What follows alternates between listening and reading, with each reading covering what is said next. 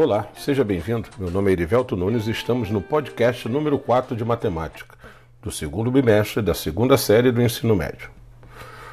Neste podcast, iremos fazer uma abordagem sobre juros simples e compostos.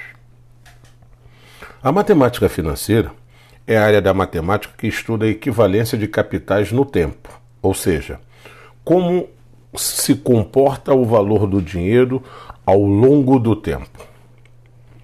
Sendo uma área aplicada da matemática, estuda diversas operações ligadas ao dia a dia das pessoas. E por esse motivo, conhecer suas aplicações é de suma importância. Como exemplo dessas operações, podemos citar as aplicações financeiras, empréstimos, renegociação de dívidas, ou mesmo tarefas simples, como calcular o desconto num determinado produto adquirido.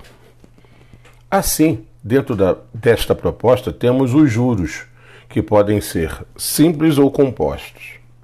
Os juros simples e compostos são cálculos efetuados com o objetivo de corrigir os valores envolvidos nas transações financeiras.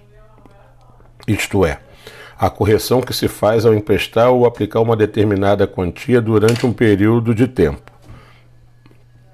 O valor pago ou resgatado dependerá da taxa cobrada pela operação e do período que o dinheiro ficará emprestado ou aplicado. Quanto maior a taxa e o tempo, maior será esse valor. Mas é importante saber que há diferença entre as duas modalidades de juros.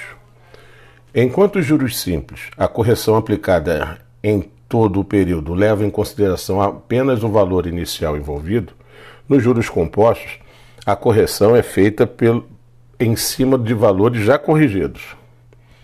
Por isso, os juros compostos também são chamados de juros sobre juros, ou seja, o valor é corrigido sobre um valor que também já foi corrigido anteriormente.